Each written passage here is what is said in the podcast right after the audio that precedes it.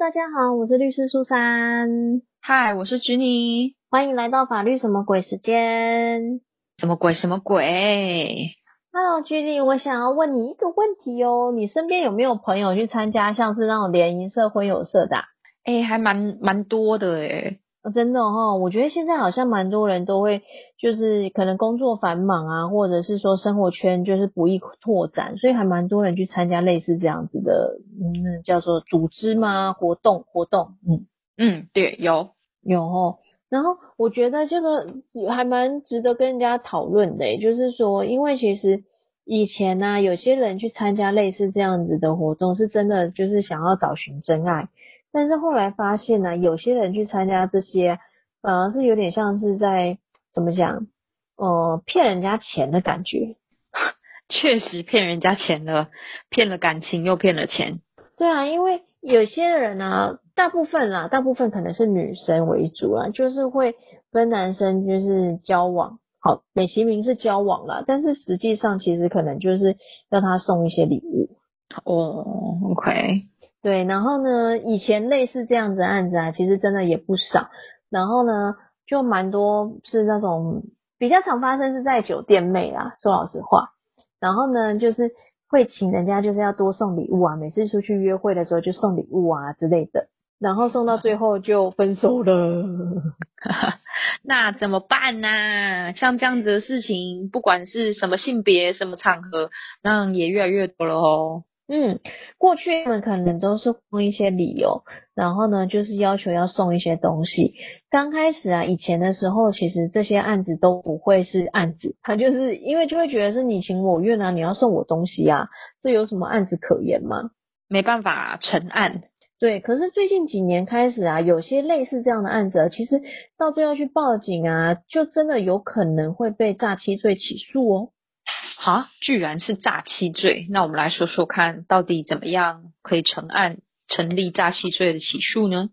因为呢，其实我们常之前就有跟大家讲过嘛，诈欺就是你要使用诈术，然后呢，让人家有一个错误的观念想法，然后就交付了金钱或者交付了什么东西，让你获得财产或利益嘛。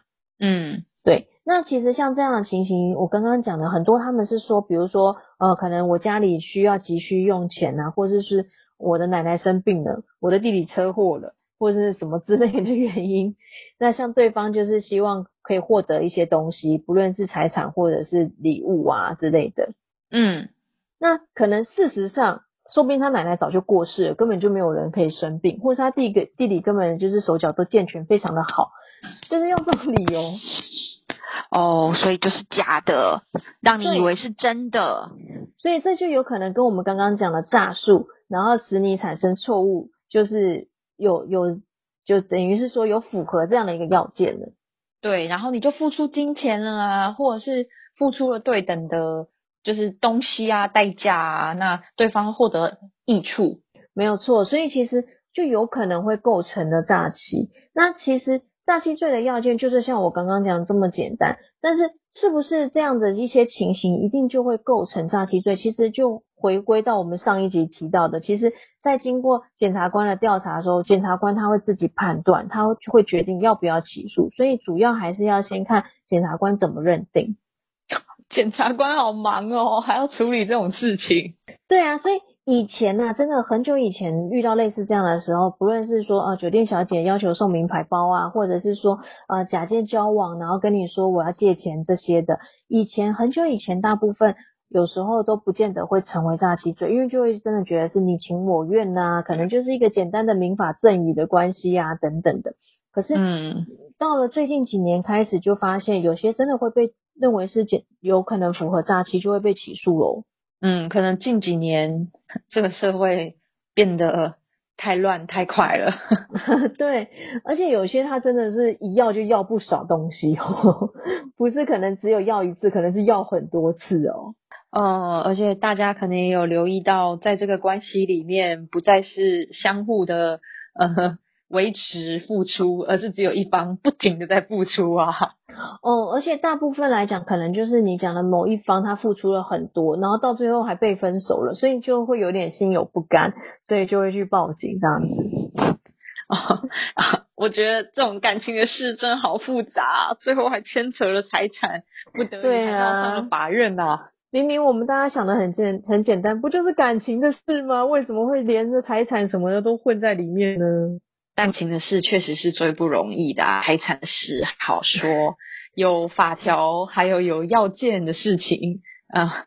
那个检察官、法官都是可以判断的，感情就只有你知我知了。真的，到底是真有没有动真心，这个呃，没有人知道，只能保播了啦。但不管是已婚未婚，大家还是交友谨慎呐。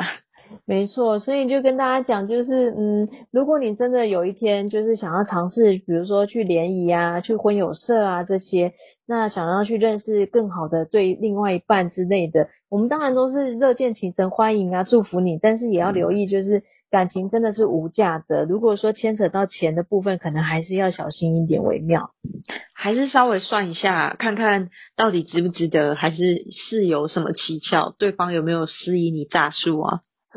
对啊，因为真的，如果说到最后还涉及到钱的部分，你就算，嗯，就算是分手了，你看你可能感情上也受到伤害了，结果你的荷包也跟着受伤害了，其实这样子很得不偿失啊。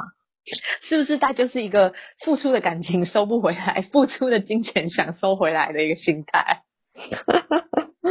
所以想说，哎，跟大家聊一下这个，因为其实这个好像以前真的是大家都会摸摸鼻子，然后就是很愤愤不平的，可是又不能怎么样。但是最近几年有一些想法有改变了，那案件的处理状况也稍微有一点不同了，所以想说跟大家分享一下下。那希望大家获得有缘人珍惜啊。真的，我觉得，嗯，其实有些人，我自己身边的朋友，有些人去这种联谊婚友社啊，还真的有遇到不错的另外一半，所以也不要觉得说对这些就是活动啊这些很排斥这样子，但大家小心谨慎哦。嗯，就是今天这一集虽然小小的简简有点简短，但是就想说跟大家分享一下，也希望大家就是。嗯，谈恋爱啊，或是找寻另外一半的路程上是可以幸福美满的、顺利的这样。对啊，这一年就要过去了，希望下一年也会有个好的开始。没错，那就是这样子了。那如果说喜欢我们节目的话，就记得每个礼拜一我们会都更新哦，要记得听最新的一集哦。